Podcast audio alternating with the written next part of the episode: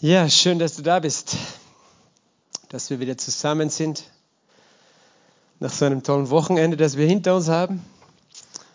Aber weißt du, es ist auch bei dir zu Hause wahrscheinlich so, dass du trotzdem jeden Tag wieder was isst, oder? Wir essen jeden Tag, wir trinken jeden Tag und es ist gut, immer wieder zusammenkommen, das Wort zu hören, das Wort zu essen, von seinem Wort einfach zu empfangen immer neu.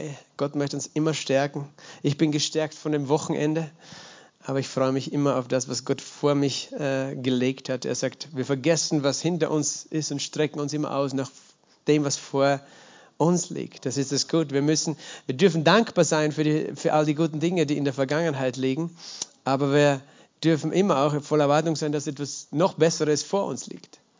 Das hat Paulus gesagt, wir vergessen, was dahinter ist, strecken uns aus nach dem, was vorne ist. Das heißt nicht, dass wir, dass wir nicht dankbar sind für das, was hinter uns liegt, aber wir brauchen nicht sozusagen wehmütig sein, denken, die vergangenen Tage irgendwo war, waren schön und ja, warum ist es jetzt nicht so? Nein, heute ist der Tag des Heils, heute ist der Tag der Errettung, heute wollen wir uns freuen, heute, ist der Tag, den der Herr gemacht hat und wir wollen uns heute freuen und fröhlich sein an diesem Tag. Amen.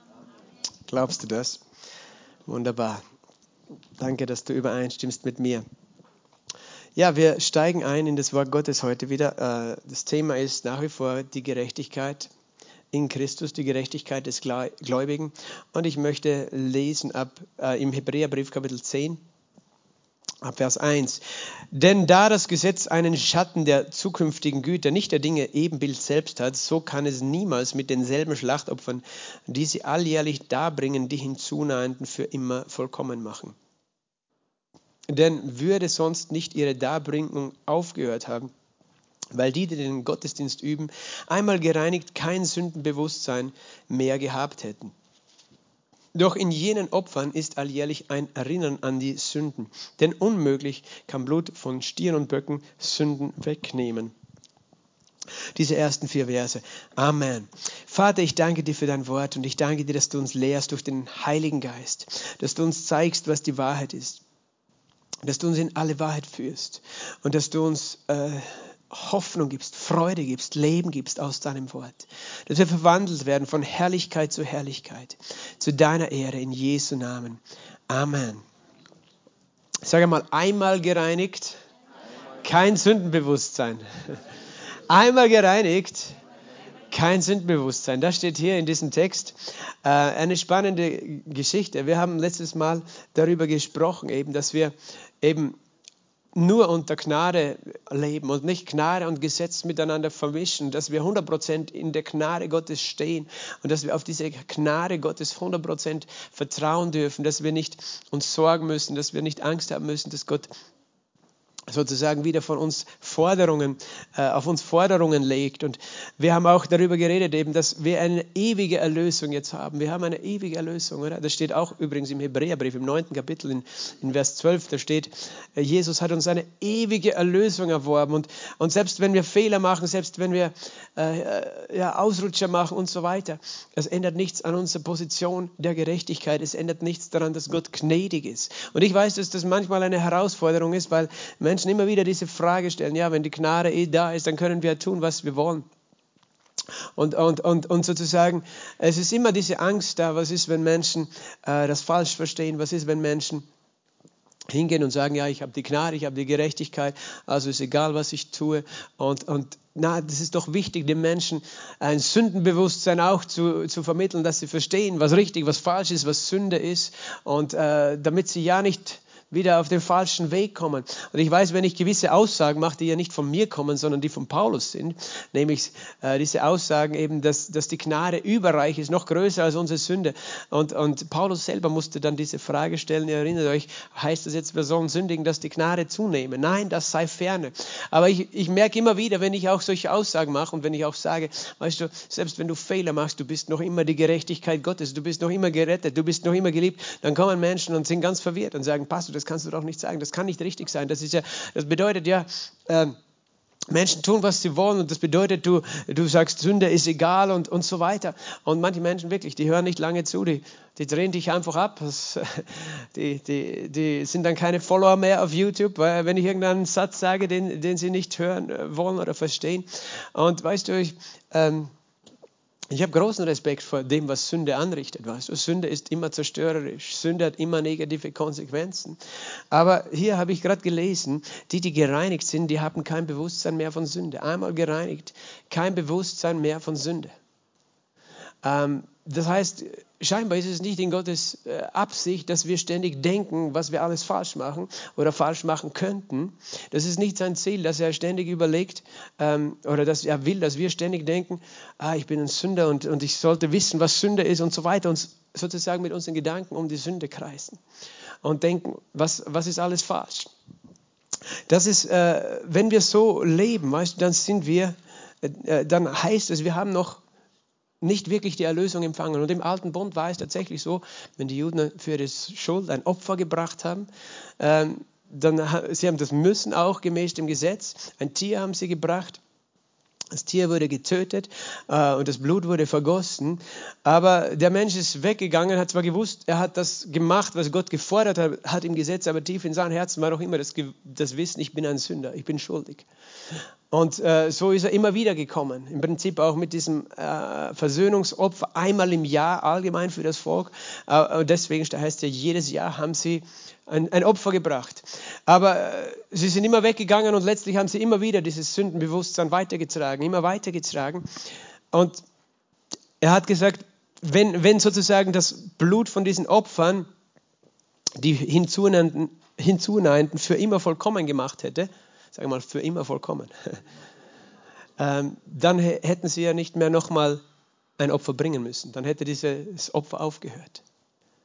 Weil, und das stellt er in den Zusammenhang, weil dann hätten sie ja gar kein Sündenbewusstsein mehr gehabt.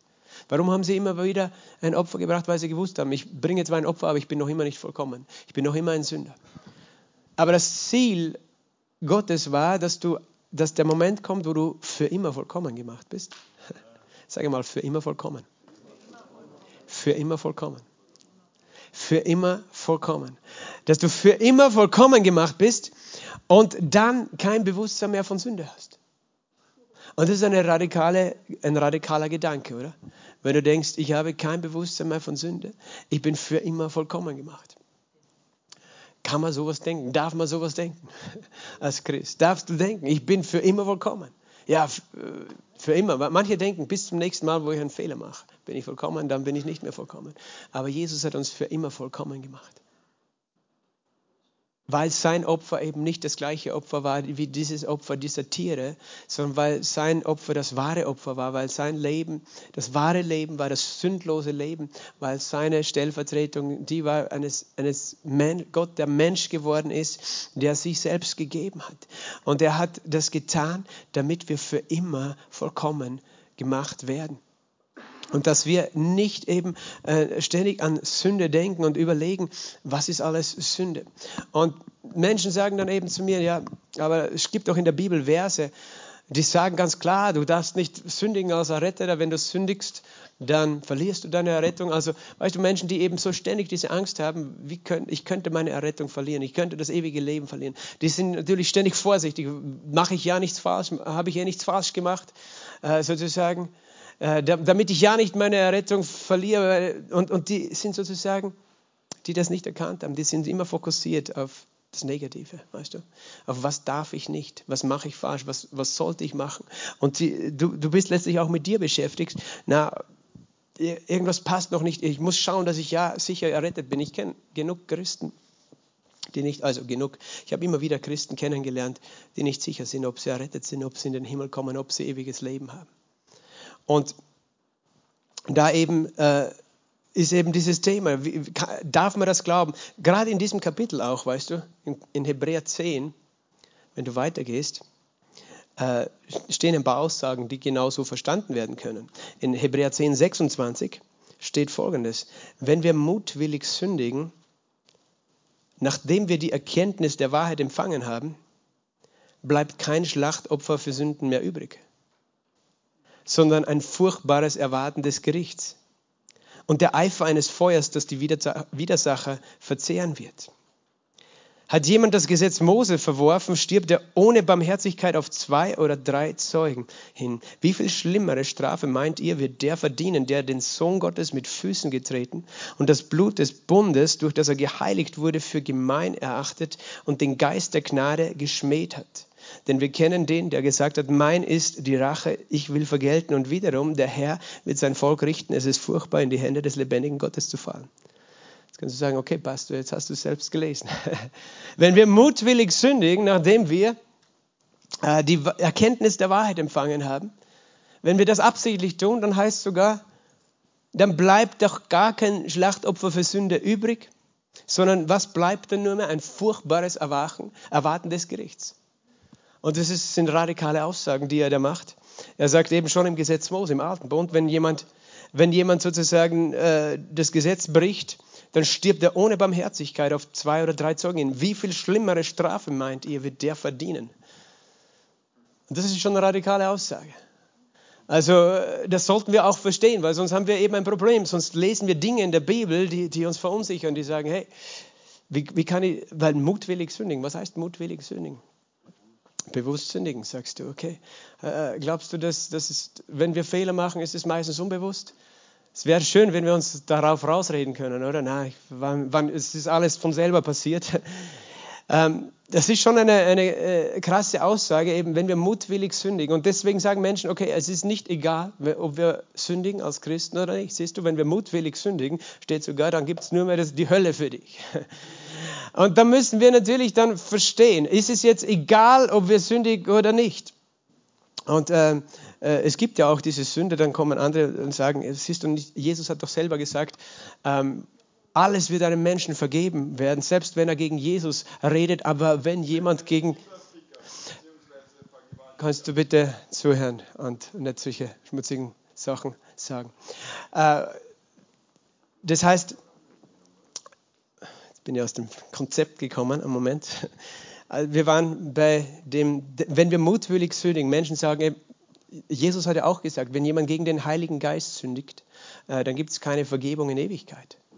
Und Menschen sind zu mir gekommen und haben gesagt, ja, aber vielleicht habe ich gegen den Heiligen Geist gesündigt. Was heißt es, gegen den Heiligen Geist zu sündigen? Da gibt es ja auch keine äh, Vergebung. Es steht auch in Hebräer 6, Hebräer 6, Vers äh, 4. Denn es ist unmöglich, diejenigen, die einmal erleuchtet worden sind und die himmlische Gabe geschmeckt haben und das Heiligen Geistes teilhaftig geworden sind und das gute Wort Gottes und die Kräfte des zukünftigen Zeitalters geschmeckt haben und doch abgefallen sind, wieder zur Buße zu erneuern, da sie für sich den Sohn Gottes wieder kreuzigen und dem Spott aussetzen. Da steht auch was. Aha, da gibt es Leute, die sind abgefallen. Äh, und wenn die abgefallen sind, dann ist es unmöglich sozusagen, diese, diejenigen, die einmal erleuchtet worden sind und die himmlische Gabe geschmeckt hat, haben und so weiter, zur Buße zu erneuern, da sie für sich den Sohn Gottes wieder kreuzigen und dem Spott aussetzen. Das ist auch ein Vers, der, da sagen Leute, okay, das ist, ist aber auch eine harte Aussage. Es ist unmöglich für gewisse Kategorie von Menschen wieder sozusagen äh, zur Buße zu erneuert zu werden, weil dann würden sie sozusagen Jesus wieder kreuzigen. Also müssen wir verstehen, wie ist das mit, mit Sünde? Wie ist das mit, mit Sünde und Vergebung? Kennst du diesen Vers in, in Epheser 1, Vers 7? In ihm, in Jesus, haben wir die Vergebung der Sünden.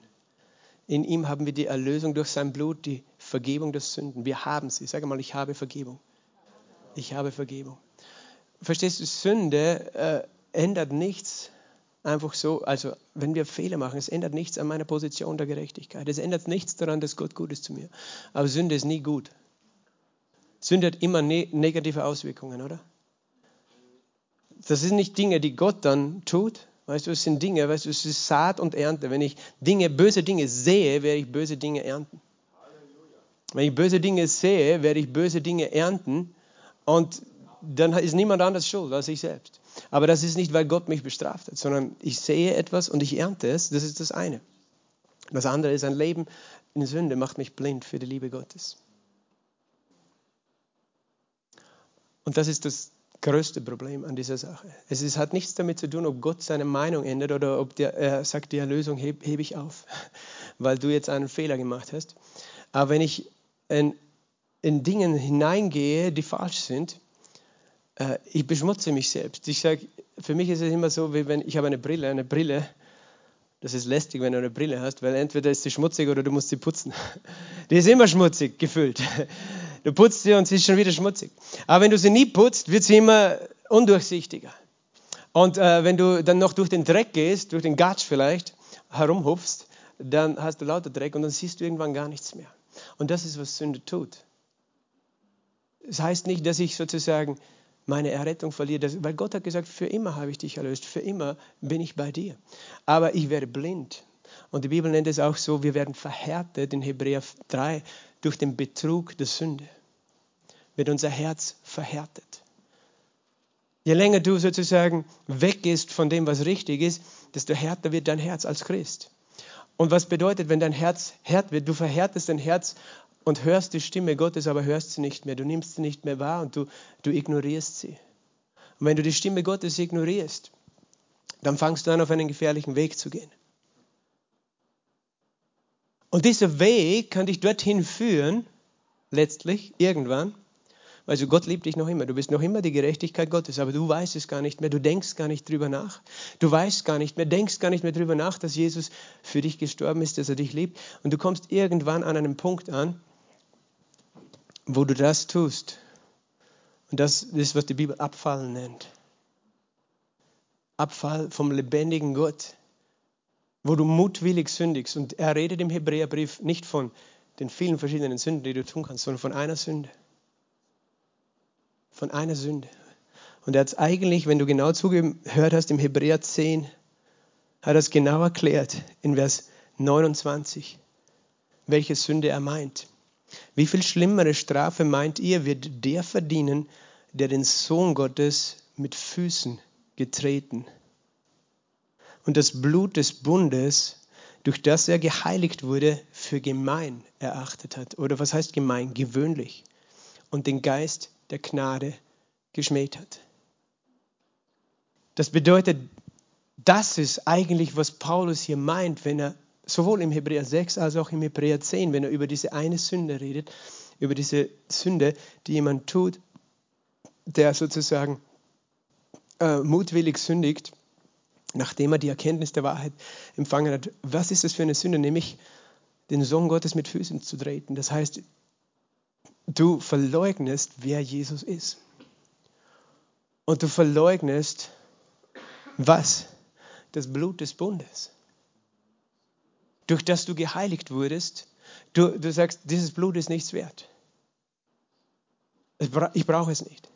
Es ist gewöhnlich. Er ist gar nicht der Sohn Gottes. Er ist irgendwer gewesen, interessiert mich nicht. Und sein Blut ist gewöhnlich, also brauche ich es nicht. Und was tust du noch? Du widerstehst dem Geist der Gnade. Du schimpfst über den Heiligen Geist, den Geist der Gnade. Da, das ist, was er meint. Warum, warum ist es dann logisch, die Konsequenz? Das ist ganz klar, weil Gott sagt, ich bitte dir Vergebung und Liebe an durch meinen Sohn Jesus Christus, der Mensch geworden ist, der sein Blut vergossen hat und du sagst, ich brauche das nicht dann, hast, dann, dann, dann ist es nicht eine Sünde sozusagen wie, ich habe einmal etwas Böses gesagt oder gestohlen oder gelogen, sondern dann ist es einfach, du wirfst Jesus weg. Und das ist diese eine Sünde, wo, von der er redet, wenn wir mutwillig sündigen. Das ist dieselbe Sünde, weißt du, die die ganze Welt heute vom Himmel trennt. Es ist nicht die vielen bösen Dinge, die die Menschen getan haben, weil egal wie böse die Dinge sind, die die Menschen getan haben, alles hat Jesus schon bezahlt.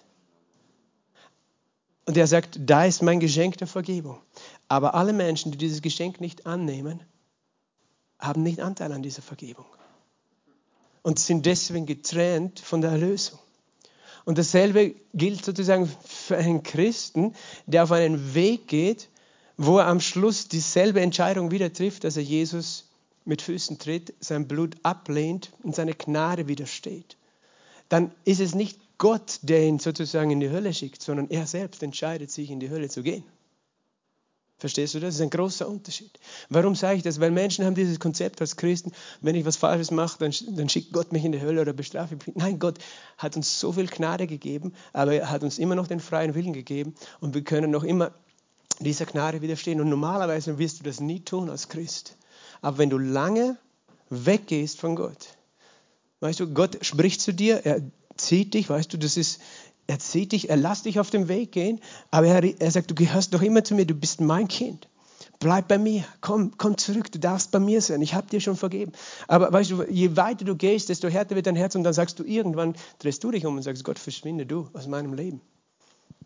Und deswegen sage ich, weil Menschen fragen, ist es dann egal, ob, ob ich in Sünde lebe? Weil Paulus sagt ja, na, sollen wir dann in Sünde leben, dass die Gnade zunehme? Äh, Weißt du, die Gnade ist da, aber das Problem ist, Sünde macht was mit meinem Herzen. Und Gott möchte nicht, dass das passiert. Und deswegen sagt er, hey, meine Liebe und meine Vergebung ist da. Denk an meine Liebe, denk an meine Vergebung. Wenn du ein Bewusstsein von Sünde hast, weißt du, ist es schwer, aber Gott möchte, dass du ein Bewusstsein seiner Liebe und seiner Gnade hast. Und du wirst immer nah bei ihm bleiben. Und du wirst sowieso nie Menschen fragen, weißt du, Menschen haben mich schon gefragt, habe ich diese Sünde getan gegen den Heiligen Geist? Ich, ich, vielleicht bin ich hier abgefallen, vielleicht habe ich meine Errettung verloren. Weißt du, jemand, der seine Errettung verloren hat, dem ist es egal, dass er sie verliert, verloren hat, weil er sowieso nicht glaubt an Gott und an den Himmel. Der stellt diese Frage nicht. Das heißt, äh, für dich, der du diese Frage überhaupt stellst, kann ich dir sagen, du bist im Himmel.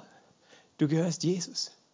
Aber trotzdem, bitte geh nicht auf einen Weg, weißt du, des Verderbens. Nicht, nicht Gott lasst uns los. Er hat gesagt, niemand kann dich aus meiner Hand rauben.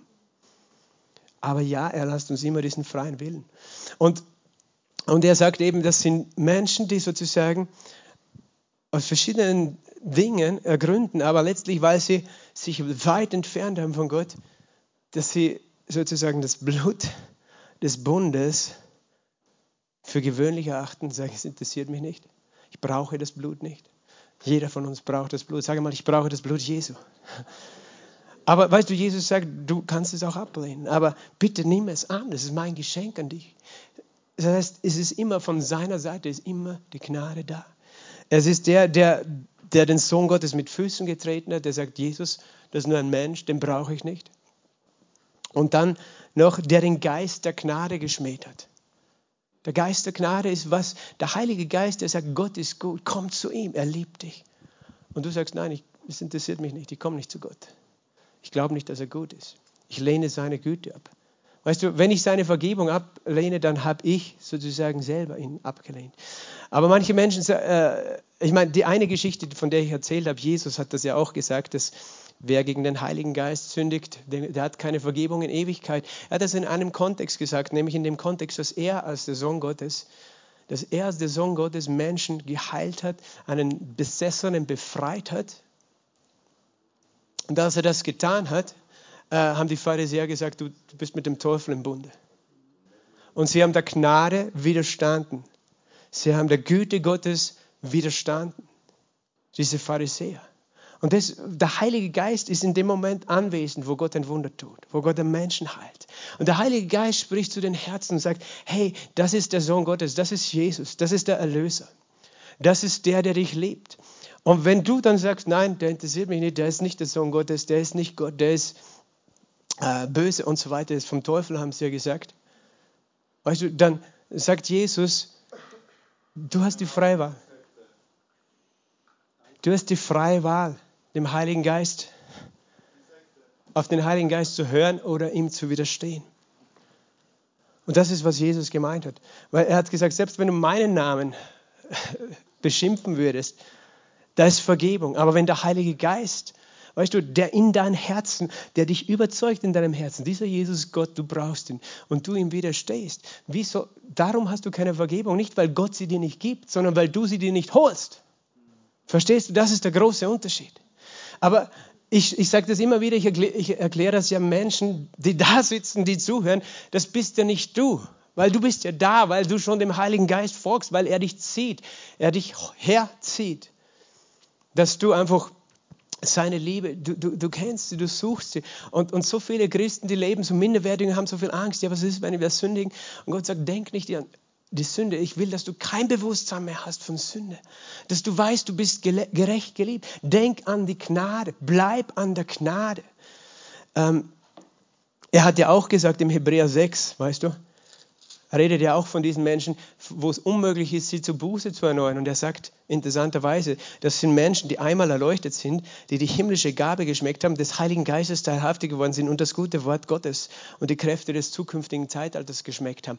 Das heißt, er redet nicht von Menschen, die Babychristen sind, die, die eigentlich noch total in ihrem Fleisch sind, die, die sich noch nicht benehmen können. Weißt du, ich habe schon oft von, von Babychristen gehört, ja, ich brauche Jesus nicht mehr. So, so ist das nicht gemeint. Diese Menschen sind noch immer errettet. Weil das ist nicht eine Sache, wo sie aus dem Herzen, aus dem Geist, sondern aus, aus dem Fleisch heraus äh, irgendwas Blödes sagen über Gott. Äh, aber er, er redet von Menschen, die sind erleuchtet, die haben die himmlische Gabe geschmeckt, die, sind, die haben das ewige Leben, die sind die sind erfüllt mit dem Heiligen Geist, die haben die Kräfte des zukünftigen Zeitalters geschmeckt, die haben das gute Wort Gottes gekostet. Es gibt Menschen, es gibt Christen, die haben noch nie diese Botschaft der Vergebung gehört. Weißt du, und wenn die dann sagen, das interessiert mich nicht mehr in die Kirche gehen, dann liegt das nicht daran, äh, dann, dann heißt es nicht, dass sie deswegen verloren sind, sondern heißt es nur, dass sie noch nie die Wahrheit des Evangeliums gehört haben. Aber trotzdem glauben sie an Gott, aber, aber sie haben sich entfernt von der Kirche oder so weiter. Aber, aber es ergibt hier im Hebräer 6 mehrere Kriterien dafür was das für Menschen sind, also äh, reife Christen, äh, die eigentlich genau wissen, was sie tun. Und das ist äußerst, äußerst selten. Äußerst selten. Menschen, äh, äh, bitte hab nicht diese Angst, solange du überhaupt diese Frage stellst, noch einmal. Diese Frage, die, dass du sie stellst, bin ich noch errettet, ist der Beweis, dass du nicht abgefahren bist, dass du nicht verloren bist. Aber, aber eben auch dieser Begriff abfallen. Was heißt es vom Glauben abfallen? Da gibt es auch eine interessante Aussage im Römerbrief im 11. Kapitel, Römer 11, Vers 22. Sieh nun die Güte und die Strenge Gottes gegen die, welche gefallen sind, strenge. Dann würdest du sagen, siehst du, Pastor, wenn jemand fällt, wenn jemand in Sünde fällt, dann gibt es Strenge. Aber gegen dich Güte Gottes, siehst du, nur für die Braven ist die Güte. Nein, was steht da? Güte Gottes, wenn du an der Güte bleibst. Und wir dürfen diesen Vers nicht aus dem Kontext nehmen. Der Kontext ist, dass das Volk Israel als Volk als Ganzes, natürlich hat es viele Juden gegeben zu dieser Zeit, die an Jesus geglaubt haben, aber als Volk und die Leiter dieses Volkes haben Jesus als den Sohn Gottes, als den Erlöser abgelehnt. Und deswegen haben, weil sie haben was abgelehnt? Sie haben ihre Vergebung abgelehnt. Deswegen haben sie die Strenge erlebt und deswegen wurde dann 40 Jahre später der Tempel zerstört in Jerusalem. Und er sagt, gegen die, die gefallen sind, aber gegen dich, der du an der Güte bleibst, äh, für dich hat Gott Güte. Das heißt, es geht darum, dass Gott möchte, dass wir glauben an die Güte. Glauben an die Gnade. Und, die, und das Volk Israel damals, sie haben nicht geglaubt, dass diese Gnade überhaupt brauchen. Sie haben gesagt, na, wir haben das Gesetz und das, dieser Jesus ist ein Lügner. Und, und weiter oben steht nämlich äh, Vers 20, äh, Römer 11, 20. Richtig, sie, die Juden, sind herausgebrochen für eine Zeit sozusagen aus dieser Erlösung herausgenommen. Warum? Durch den Unglauben. Also Gott hat nicht gesagt, wegen den und den und den Fehlern, die haben viele Fehler gemacht. Aber es war nur ein Problem, warum sie nicht mehr Teilhaber waren, weil sie nicht geglaubt haben an ihre Erlösung, weil sie ihre Erlösung abgelehnt haben. Und dann steht es aber, du stehst durch den Glauben. Der einzige Grund, warum wir in der Errettung Anteil haben, ist nicht, weil wir brav genug sind, sondern weil wir glauben an was? An die Güte Gottes. Weil wir glauben an die Gnade, weil wir glauben an die Vergebung. Und was es für mich bedeutet ist, am Ende des Tages möchte Gott, dass wir fokussiert sind auf seine Güte, auf seine Gnade und auf seine Vergebung. Dass wir nicht fokussiert sind auf Sünde, auf Sündenbewusstsein, sondern dass wir fokussiert sind und sagen, Gott, du bist gut. Und, weil, und eben deswegen gehen, weil, weil wir das tun, weißt du, dann kommen wir ja gar nicht auf die Idee, dass wir in Sünde gehen. Und wenn wir, wenn wir irgendwo in falsche Richtung gehen, weißt du, dann wollen wir einfach wieder umkehren. Weil dann das Wort Gottes wird uns schon sagen, hey, das ist nicht der richtige Weg, das wird immer schlechte Frucht bringen in deinem Leben. Mach das nicht. Wer auf Fleisch sät, wird vom Fleisch Verderben ernten. Wer auf Geist sät, wird vom Geist Leben ernten. Also das hat nichts damit zu tun, ob Gott dich noch liebt oder dir vergibt oder gerecht ist, sondern es hat damit zu tun, dass dein Herzenszustand sich verändert und du auf einmal dich distanzierst von Gott. Ähm, und von seiner Güte und auf einmal aufhörst an seine Güte und seine Gnade zu glauben, am Schluss der Meinung bist, dass du sie ja gar nicht brauchst, die Güte und Gnade Gottes, weil es gibt eh keinen Gott. Also das ist nur so ein bisschen ein, ein, ein, ein Versuch, euch zu erklären, sozusagen, äh, was das eben auf sich hat oder warum wir trotzdem eben dranbleiben. Aber es ist eben dieses, dieses Sündenbewusstsein, eben du hast es nicht, weil du glaubst ja an Jesus. Und deswegen möchte Gott, dass du weißt, ich hab, du hast ein Gnadenbewusstsein. Du hast ein Gnadenbewusstsein, ein Gerechtigkeitsbewusstsein. Es gibt Christen, weißt du, die haben ein Sündenbewusstsein auf diese Art und Weise, dass sie, dass sie ständig Angst haben, was habe ich falsch gemacht, ich muss schnell meine Sünden bekennen. Weil wenn ich meine Sünden nicht bekannt habe, dann ist Gott böse. Und wenn ich, ich weißt du, Menschen, manche sehen das so eben, da ist sozusagen die Linie, Linie, oben bist du errettet, unten bist du verloren. Die sind errettet, dann machen sie einen Fehler, dann sind sie verloren. Dann muss ich schnell meine Sünden bekennen, bin ich wieder errettet, dann bin ich wieder verloren, wenn ich gesündigt habe. Und sie glauben, sie sind so eine Hochschaubahn. Und sie glauben sozusagen, hoffentlich passiert mir nichts, sterbe ich nicht, wenn ich gerade unten bin, weil dann würde ich ja in die Hölle kommen. Also besser, weißt du, also muss ich immer schauen, dass ich ja oben bin. Kennt das irgendjemand? Weil wenn ich gerade unten bin und irgendwas passieren würde, war, ich würde verloren gehen. Das ist ein völlig falsches Konzept von Vergebung. Einmal gerettet, weißt du, bist du für immer vollkommen gemacht. Deine Erlösung ist ewig.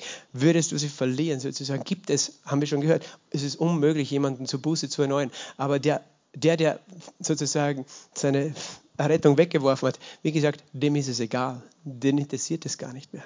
Dankeschön.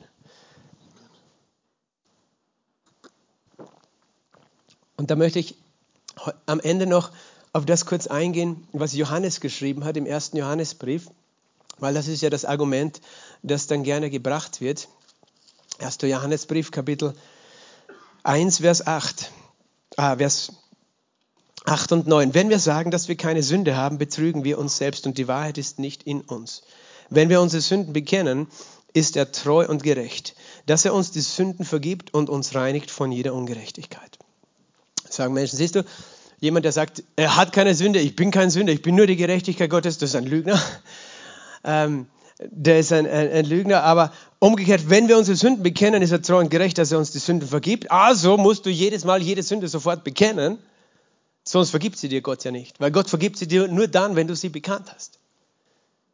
Und das ist eben eine, das sind Aussagen, die muss man sich in Ruhe auch in Wahrheit anschauen, damit man sie richtig versteht. Also es gibt eben die Menschen, die der Meinung sind, wenn ich meine Sünde nicht bekannt habe, dann ist sie mir nicht vergeben. Wenn sie mir nicht vergeben ist und ich, ich sterbe, dann bin ich verloren. In aller Ewigkeit. Ich habe vorher schon einen Vers zitiert und jetzt kannst du ihn aufschlagen, Epheser 1, Vers 7. Epheser 1, Vers 7, und da steht folgendes: In ihm haben wir die Erlösung. Sage mal, in ihm habe ich die Erlösung. Und was meint er genau? Die Vergebung der Sünden oder Vergehungen. Jetzt ist die Frage, hast du sie oder hast du sie nicht? Sage mal, ich habe die Vergebung der Vergehungen. Steht da, du wirst sie eines Tages vielleicht haben oder steht, du hast sie? Du hast sie. Wenn du sie hast, wie hast du sie? Hast du sie, äh, da steht noch weiter, nach dem Reichtum seiner Gnade. Manche denken, ich habe die Vergebung der Sünden nach dem Reichtum meines Sündenbekenntnisses. Also muss ich viele Sünden immer bekennen, weißt du, alle Sünden immer bekennen. Das, was, das Einzige, was es bewegt, ist, du bist gefangen in Sündenbewusstsein. Und du wirst nie rauskommen von den Dingen, weil du ständig damit beschäftigt bist, auf dich zu schauen, wie schlecht du bist. Aber du hast die Vergebung nicht nach dem Reichtum deines Bekenntnisses, sondern nach dem Reichtum seiner Gnade. Jetzt frage ich dich, wie groß ist seine Gnade?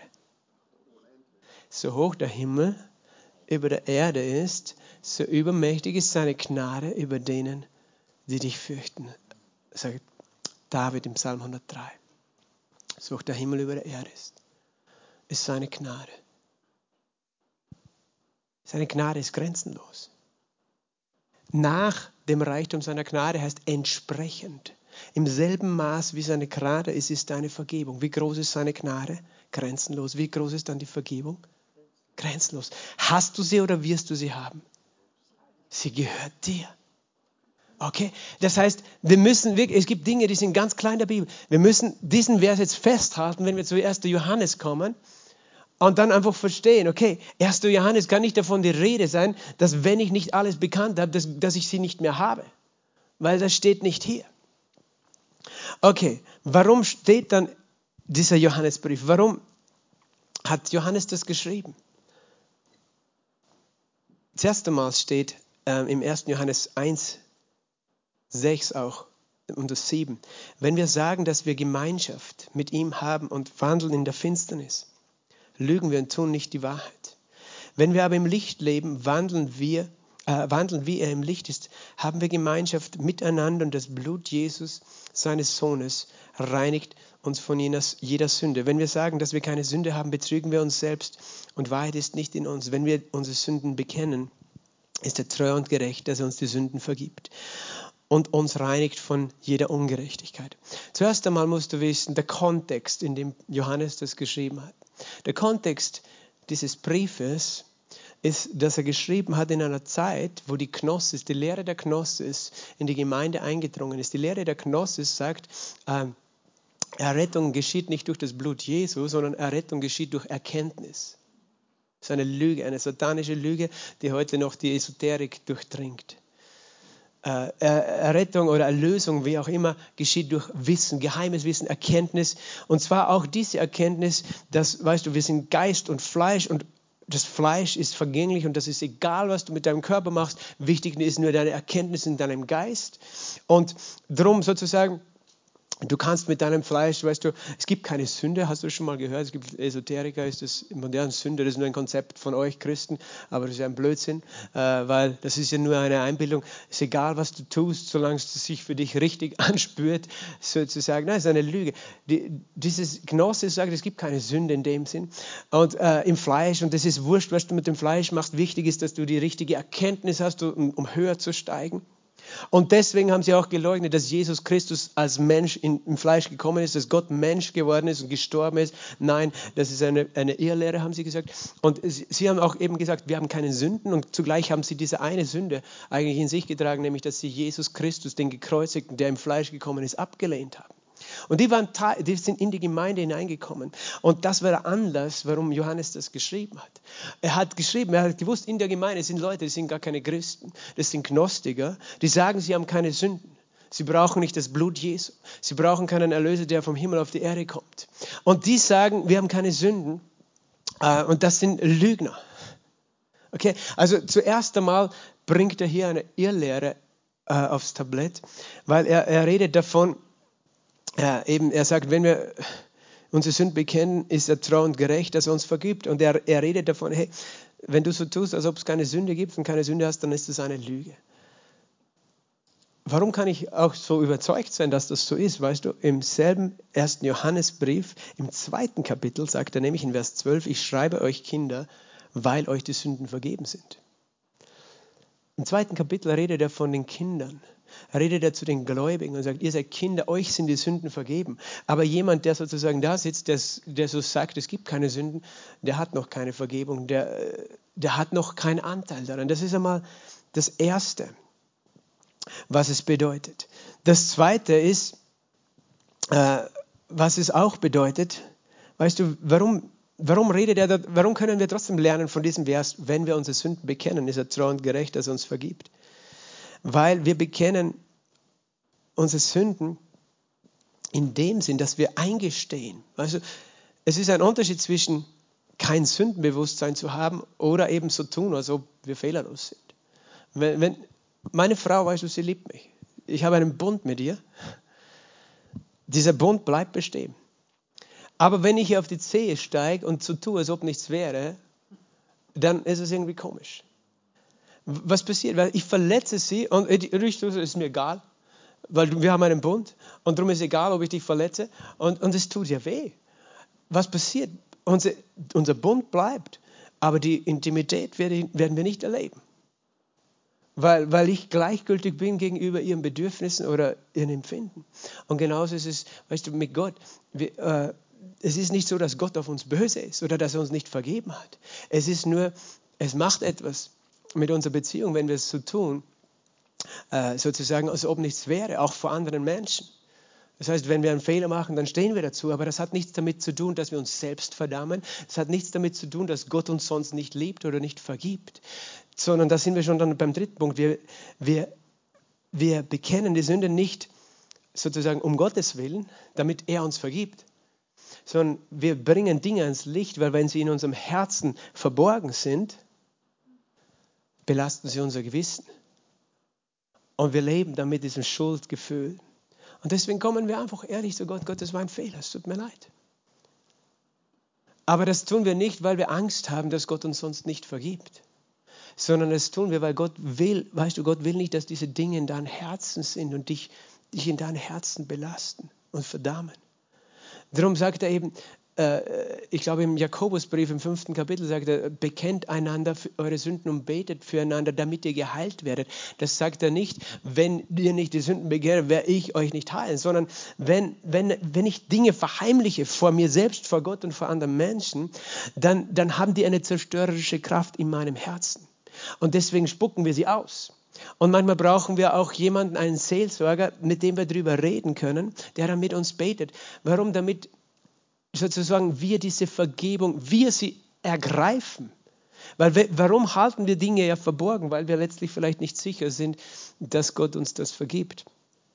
Aber das, das ist eben das Dritte, sozusagen, warum, warum steht dieser Vers da? Aber es hat nichts damit zu tun, dass Gott möchte, dass wir ein Sündenbewusstsein haben. Weil manche Menschen, weißt du, die, die denken, ja, okay, dann muss ich aber ständig suchen, wo meine Fehler sind und die muss ich alle bekennen. Nein, das, das ist nicht gemeint. Es geht darum, wenn du genau weißt, dass was falsch ist, aber du tust so, so wie es nicht ist, weißt du, dann, dann sei ehrlich und komm damit zu Gott und du wirst Freiheit erleben. Solange das nicht äh, sozusagen ausspuckst, äh, hat es eine Kraft in dir, die dich verdammt, nicht weil Gott dir nicht vergeben hat oder die Vergebung nicht gibt, sondern weil du sie dir nicht geholt hast, weil du sie nicht ergriffen hast, weil du sie nicht geglaubt hast. Und deswegen kommen wir zu Gott und sagen, wir brauchen nicht zu einem Beichtvater kommen, steht hier nicht. Du musst nicht in einen Beichtstuhl gehen, sondern du bekennst Gott deine Sünden, nicht irgendeinem. Weißt du, warum die Ohrenbeichte eingeführt wurde? Das ist ja, hat es ja schon gegeben, noch vor, vor dem Christentum, schon in, in so mystischen Religionen, weil das diente dazu, Menschen zu kontrollieren, weil dann weiß ich Dinge über dich und habe Macht über dich. Das war ein Konzept von Hörigkeit. Und, und dieses Konzept brauchen wir nicht in der Kirche, äh, sondern äh, dieses du musst beichten, damit dir Gott vergibt oder damit es vergeben ist. Nein, du musst es niemand sagen, sondern du redest mit Gott, aber du bist ehrlich. Und dann empfängst du das sozusagen, empfängst du diese, äh, äh, diese Vergebung. Weil es steht auch im Vers 7, wenn wir im Licht wandeln, wie er im Licht ist, haben wir Gemeinschaft miteinander. Manche Menschen sehen, aha, jemand, der im Licht wandelt, das ist jemand, der vollkommen ist, der keine Fehler macht. Dann hast du Gemeinschaft mit Gott. Du hast nicht nur dann Gemeinschaft mit Gott, wenn du keine Fehler machst. Wenn du im Licht wandelst, heißt es, du lebst in der Wahrheit. Du bist einfach ehrlich vor Gott. Aber das heißt nicht, du bist fehlerlos. Warum kann ich sagen, dass es nicht heißt, dass du fehlerlos bist? Weil da steht gleich im nächsten Teil des Satzes, und das Blut Jesus, seines Sohnes, reinigt uns von jeder Sünde. Das heißt, der, der im Licht wandelt, kann auch Fehler machen, aber er weiß, das Blut Jesu reinigt mich. Aber er lebt ehrlich und er lebt nicht ein Leben sozusagen im Verborgenen. Ein Leben, wo wir uns im Verborgenen zurückziehen mit unserer Sünde. Ist ein Leben, wo wir uns selbst zerstören. Aber es hat nichts damit zu, tun, ob Gott uns liebt, ob er uns vergeben hat.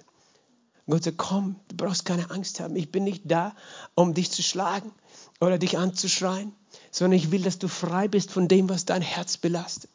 Und du sollst wissen, wenn du einfach in dieses Licht trittst vor mir, dann wird es so sein, wie wenn du unter einer Dusche stehst.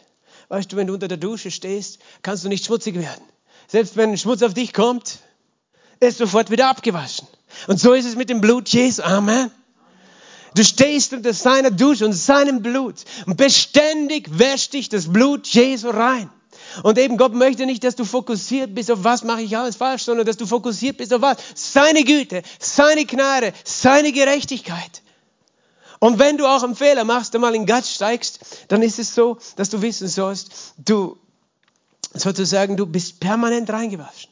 Aber das Dümmste, was wir tun können, ist einfach raustreten aus diesem Gnadenstrom und sagen, nein, ich, ich gehe jetzt weg von Gott, ich, ich verstecke mich mit meiner Sünde, weil dann verdammen wir uns selbst. Unser Gewissen verdammt uns. Und wir erleben nicht die Gemeinschaft und denken, Gott ist jetzt böse auf uns. Nein, er ist nicht böse auf dich, aber dein Gewissen klagt dich an und, und du hast sozusagen eine Mauer gebaut und dann ziehst, ziehst du dich zurück und denkst, Gott ist böse auf dich.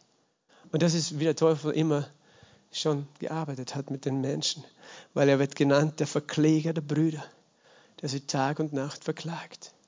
Und er möchte, dass du glaubst, dass Gott auf dich böse ist. Und dass du denkst, wenn du einen Fehler gemacht hast, dann bist du abgefallen und hast du deine Errettung verloren.